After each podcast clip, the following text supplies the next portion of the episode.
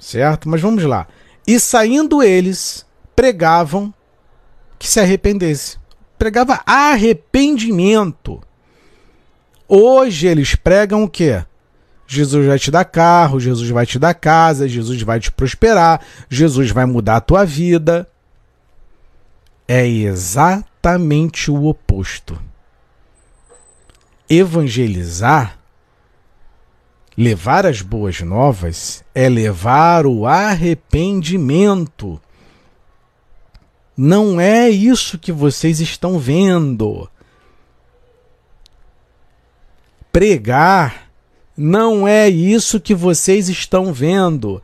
Pregação é arrependimento. A, mensa a mensagem da pregação que Jesus ordenou que levassem, que levássemos, ou que le eles levassem, era arrependimento. Só isso.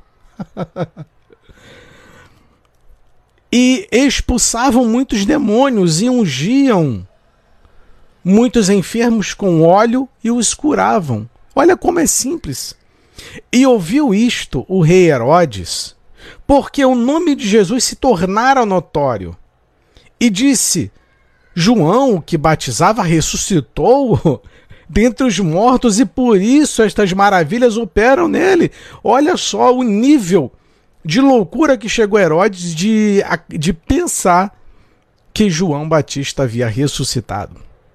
Olha o nível. Olha o nível. Outros diziam é Elias, e diziam outros é um profeta, ou como um dos profetas. Herodes, porém, ouvindo isso, disse: Este é João. Olha só o nível de perturbação de Herodes. Este é João que mandei degolar, ressuscitou dentre os mortos. Ansiedade. Que vou falar com vocês hoje sobre ansiedade também. Preocupação. E Herodes tinha a convicção de que é, era João que havia ressuscitado, que ele havia mandado degolar. O cara era insano, o cara era perturbado, perturbadinho da cabeça, Herodes. O nível de loucura foi tamanho que, mesmo depois de ter mandado decapitar João, ele acreditava que João tivesse ressuscitado e estava ali de novo para atormentá-lo. Porquanto o mesmo Herodes mandara prender a João e encerrá-lo, maniatado no cárcere por causa de Herodias, mulher de Filipe, seu irmão, porquanto tinha casado com ela. Pois João dizia a Herodes: Não te é lícito possuir a mulher de teu irmão, e Herodias o espiava, e queria matá-lo, mas não podia porque Herodes temia João. Olha só que interessante, né? Porque Herodes temia João, sabendo que era homem justo e santo. Não aconteceu o mesmo com Jesus? O prefeito da cidade sabia que Jesus era justo e santo, que não tinha cometido nenhum delito. E mesmo assim foi ultrajado, igualzinho João Batista e guardava-o com segurança, e fazia muitas coisas atendendo-o e de boa mente o ouvia. E chegando uma ocasião favorável em que Herodes, no dia dos seus anos, dava uma ceia aos grandes e, e tribunos e príncipes da Galiléia, entrou a filha da mesma Herodias e dançou e agradou a Herodes e aos que estavam com ele à mesa. Disse então o rei à menina: Pede-me o que quiseres e eu te darei e jurou, dizendo: Tudo que me pedires te darei, até metade do meu reino. Vamos lá, essa live de hoje vai ser muito interessante. E saindo ela, perguntou à sua mãe: Que pedirei? E ela disse: A cabeça de João o Batista. E entrando logo, apressadamente, pediu ao rei, dizendo: Quero que imediatamente me deis num prato a cabeça de João Batista. João o Batista. E o rei entristeceu-se muito, todavia, por causa do juramento, e dos que estavam com ele à mesa, não lhe a quis negar. E enviando logo o rei, o executou, mandou que lhe o trouxessem ali a cabeça de João e ele foi e degolou na prisão.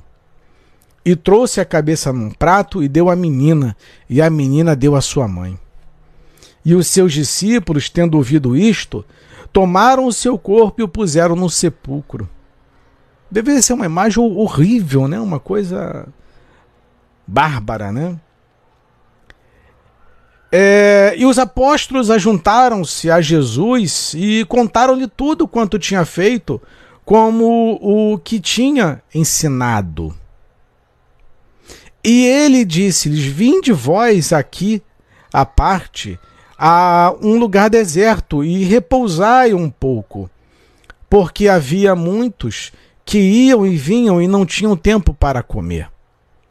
E foram sós num barco para um lugar deserto.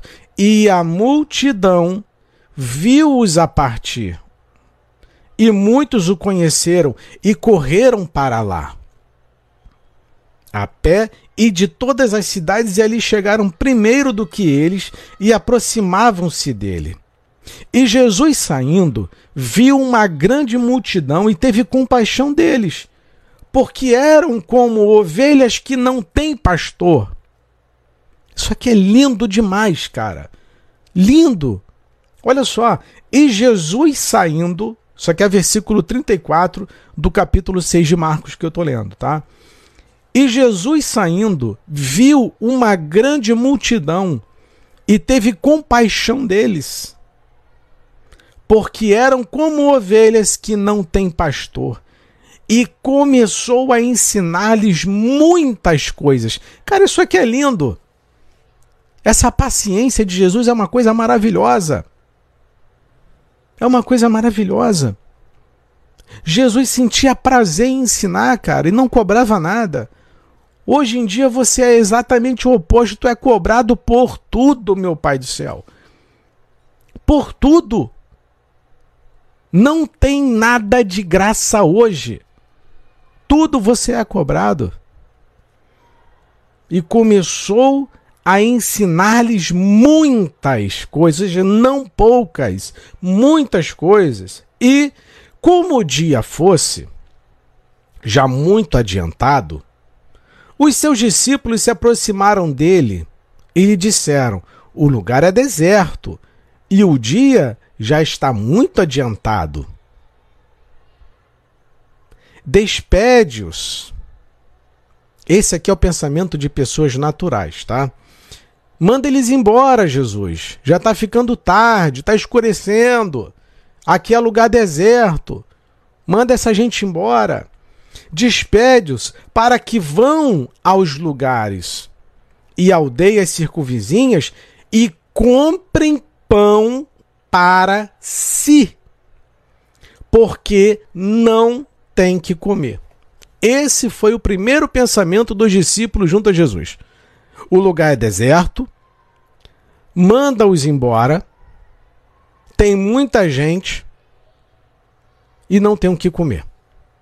Que lá pelo menos eles vão se virar. Esse foi o pensamento dos discípulos ao enxergar aquela situação ali. Estava caindo já a noite, chegando a noite, lugar deserto, uma multidão e não tinham o que comer. Isso aqui é lindo, cara. Olha só que maravilhoso. Versículo 37. Aí Jesus responde. Ele, porém, respondendo, lhes disse: É aqui que eu quero falar com os senhores na live. A live praticamente inicia aqui. Olha, é, é o comentário de Jesus que é maravilhoso. É o comentário dele que é lindo. Dai-lhes voz de comer. Jesus falou isso para os discípulos. Dão vocês de comer a eles. Olha a conversa.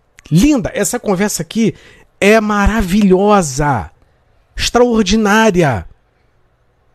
Essa conversa de Jesus com os discípulos é, não, não existe nada mais extraordinário porque os discípulos tinham acabado de serem enviados de dois em dois, estavam expulsando o demônio, curando enfermos, eles, eles tinham feito milagres.